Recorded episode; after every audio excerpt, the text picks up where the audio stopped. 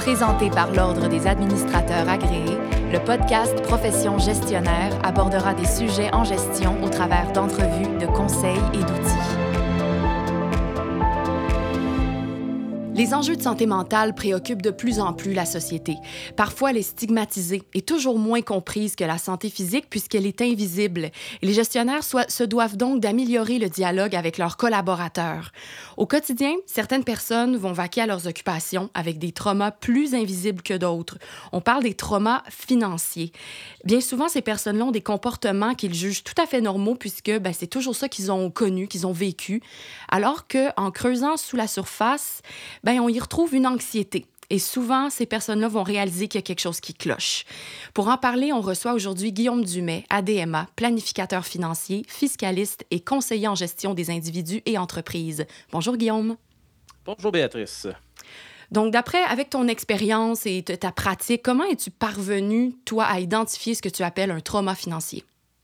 Bien, depuis le début de ma pratique en planification financière, un domaine dans lequel on est formé à identifier des stratégies qui concordent non seulement aux besoins financiers de l'individu, mais également en fonction de leur personnalité, profil de risque, besoins en matière de protection, etc. J'ai remarqué que certains clients avaient des comportements quotidiens et avec leurs finances concordaient pas nécessairement avec leur historique ou leur situation personnelle. Donc, des choses qu'on pouvait retrouver et facilement identifier selon euh, ce qu'on pourrait quasiment qualifier d'un stéréotype. Euh, donc, j'ai commencé à documenter certains euh, de ces comportements-là. Puis après un moment, j'ai effectivement constaté que j'étais loin d'être en présence de cas isolés. Puis en poussant plus loin dans l'historique du client et en dressant un meilleur portrait de sa personnalité, on se trouvait vraiment au final en présence d'un individu qui présentait des signes semblables au choc post-traumatique. Le concept existe depuis un moment dans la littérature scientifique, mais principalement sous le terme anglais financial trauma, euh, d'où j'ai sorti la traduction trauma financier. Et la pandémie est vraiment souvent citée comme ayant eu des impacts négatifs sur la santé mentale et effectivement, on constate euh, qu'elle a grandement contribué à la manifestation de certains de ces comportements-là.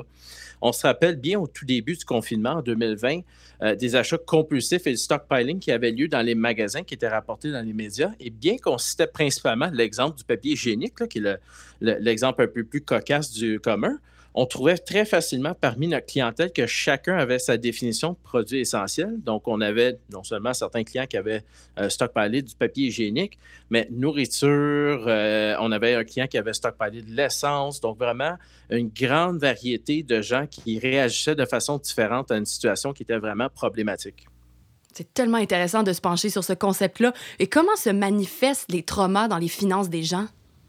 Bien, principalement, on peut regrouper en quatre catégories les signes de trauma financier. L'évitement, la dépense excessive et ou son inverse, donc l'économie excessive, et des difficultés à, à établir ses limites. C'est ce dernier-là vraiment qui affecte particulièrement les travailleurs autonomes et les gestionnaires qui ont non seulement de la difficulté à établir la valeur de leur travail avec leur entourage, mais aussi d'établir des termes clairs lorsqu'il est temps de négocier un contrat, une augmentation ou tout autre échange de services. Euh, si on y va un par un, L'évitement est un des signes les plus communs chez les gens. Euh, avec un, haut niveau d'endettement, on constate une peur aiguë de ne pas aller chercher le courrier, par exemple, où il y aurait le relevé de la carte de crédit du mois ou euh, d'autres euh, choses comme ça, peut-être lettres, des lettres de la part d'agences de recouvrement. On a même des clients entrepreneurs chez nous qui n'ouvrent même pas le logiciel comptable jusqu'à temps qu'ils soient sûrs qu'il y a des entrées d'argent, seulement pour éviter le fameux tableau de bord avec les factures à payer qui sont en suspens. Quelque chose qu'on constate assez régulièrement. La dépense excessive et l'économie excessive, qui sont vraiment deux côtés de la même médaille, sont selon moi les plus particuliers dans tout ça ici qu'on retrouve les, comportements les plus aux antipodes de ce qu'on devrait vraiment retrouver. Euh, des gens qui ont grandi dans des familles moins fortunées, dépensent excessivement, et des gens qui ont grandi dans le luxe, qui épargnent au point de manquer de certains produits au quotidien pour avoir le strict minimum. Euh, des comportements et des dires des parents qui marquent la personne à vie, peu importe le succès ou l'ampleur de leur carrière, c'est des choses qu'on voit également. Et c'est en fait cette catégorie-là qui était à la base de mes constats au fil du temps. J'avais remarqué un de nos clients qui avait grandi dans la classe moyenne, euh, qui agissait comme s'il avait euh, grandi dans une famille qui éprouvait de l'incertitude alimentaire. Et là, on parle d'un client qui fait des épiceries à 15 sacs de chips, des produits achetés en double et des frigos et des congélateurs ou ça qui sont remplis au bouchon au cas où, comme il dirait. Tout ça pour apprendre en bout de fil qu'il entendait ses parents au jour de paye, quand il était jeune, en plein argument par rapport à l'épicerie et comment ils allaient faire pour arriver. Et pourtant, ses parents avaient un très bon revenu de ménage, un héritage qui avait payé la maison et des frais annuels d'entretien qui étaient également couverts par cet héritage-là, et même aucune dette autre que ceux qui sont courantes. Donc, dans ce cas-là, j'avais la réponse pour mon client, mais en me rajoutant une question de plus pour comprendre les parents de ce client-là. Qu'est-ce qui les aurait poussés à éprouver autant d'anxiété alors que leurs finances étaient somme toute et au dire de la famille stable? Malheureusement, on ne pouvait pas questionner les parents de ces clients-là parce qu'ils sont évidemment décédés, mais c'est vraiment quelque chose qui a été intéressant pour nous d'aller interroger. Un autre exemple, j'ai une cliente qui est productrice en télévision, née et grandie en campagne. Elle, son besoin, c'est d'avoir deux frigidaires, deux poêles. Donc, essentiellement, d'avoir une deuxième cuisine au sous-sol. Pourquoi? La famille riche du village, où est-ce qu'elle avait grandi, en avait deux. Et pour elle, c'était le signe de la richesse qui était ancré dans sa mémoire depuis la jeunesse. En plus de voir sa mère recevoir la famille pendant les fêtes et qu'elle avait de la misère à arriver pour cuisiner aussi nombreux, avec seulement un check, puis de l'entendre dire Ah, les, dans ce cas-ci, j'ai mis mon nom, les Dumais, en remplaçant leur nom, juste au cas qu'ils se reconnaissent. On a également un, client travailleur autonome issu de l'immigration, arrivé dans les années 60 au Québec, qui refuse sine qua non de faire ses paiements d'acompte provisionnel euh, tels qu'exigés par les deux gouvernements. Il préfère nettement payer des intérêts et des pénalités au mois d'avril plutôt que de prendre la chance que son compte de banque baisse en dessous de sa limite. Puis on connaît tous quelqu'un pour qui 1000, 2000 ou 5000 dollars, c'est le zéro de son compte de banque. Ça, c'est effectivement également un trauma financier. Puis un exemple qu'on peut vraiment retrouver parmi nos proches à l'heure actuelle. Puis ça, on parle juste des traumas qui sont vécus par des gens de façon individuelle. On pourrait étirer l'épisode en ce moment pour les prochaines huit heures à parler seulement de l'effet des traumas intergénérationnels, des gens racisés, qui, qui, sont issus des agissements du passé. On peut penser aux Premières Nations, les Américains noirs descendus des esclaves.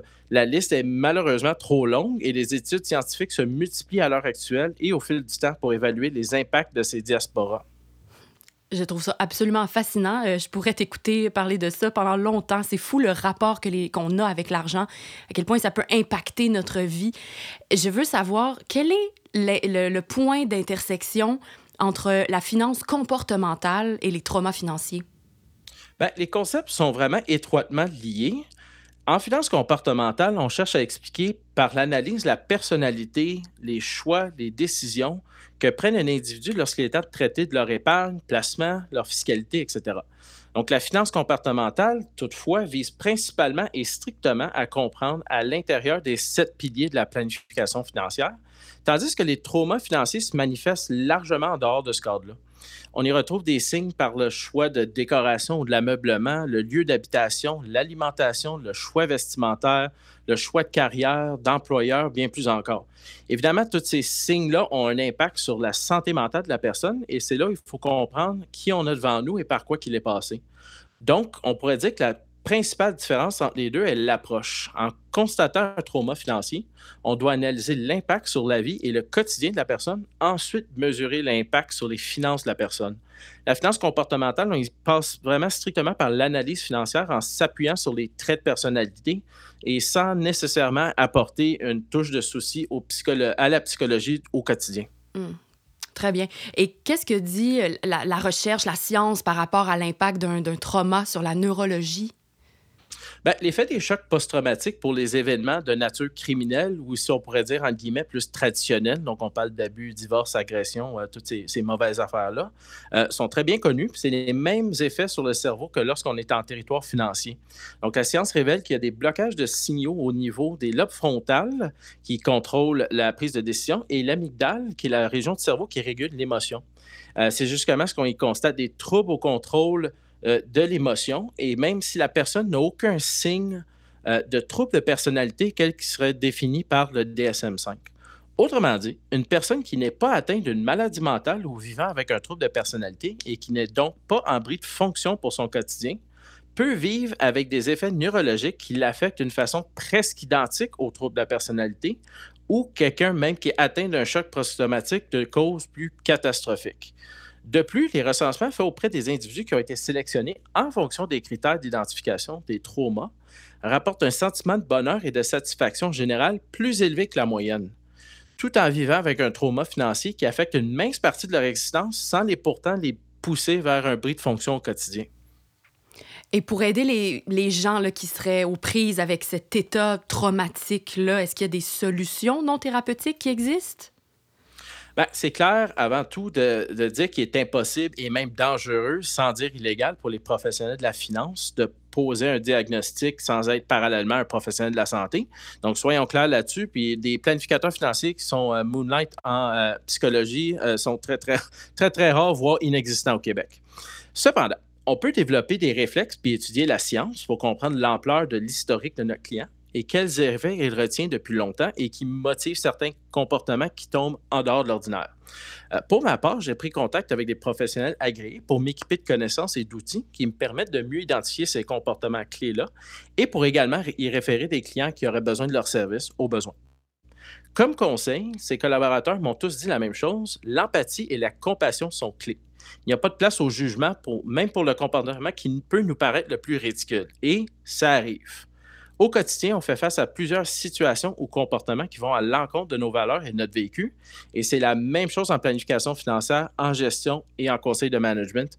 Il faut vraiment faire attention à comprendre et être, ne pas être en réaction personnelle, ce qu'on pourrait appeler le transfert ou le contre-transfert en termes psychologiques, euh, face à notre clientèle. Hmm. Quel sujet complexe et fascinant. Merci, Guillaume, pour ta participation à Profession gestionnaire. Donc, à retenir sur les traumas financiers, euh, tout d'abord, ben, ils affectent les gens d'une façon qu'on pourrait qualifier plus souvent qu'autrement d'invisible. Les causes de ces traumas-là sont diverses et ils affectent, elles affectent la prise de décision et les émotions au quotidien.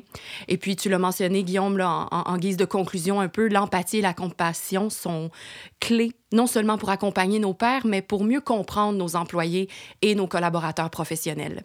C'était Guillaume Dumais, ADMA, planificateur financier, fiscaliste et conseiller en gestion des individus et entreprises. Si vous souhaitez partager sur ce sujet via les médias sociaux, ajoutez le hashtag Profession gestionnaire. Merci, chères auditrices et chers auditeurs. À la prochaine. Et encore merci, Guillaume.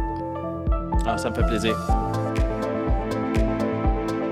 Profession gestionnaire était présentée par l'Ordre des administrateurs agréés, l'Ordre professionnel des gestionnaires du Québec. Pour des articles, des outils et des formations en ligne en lien avec le domaine de la gestion, visitez le adma.qc.ca.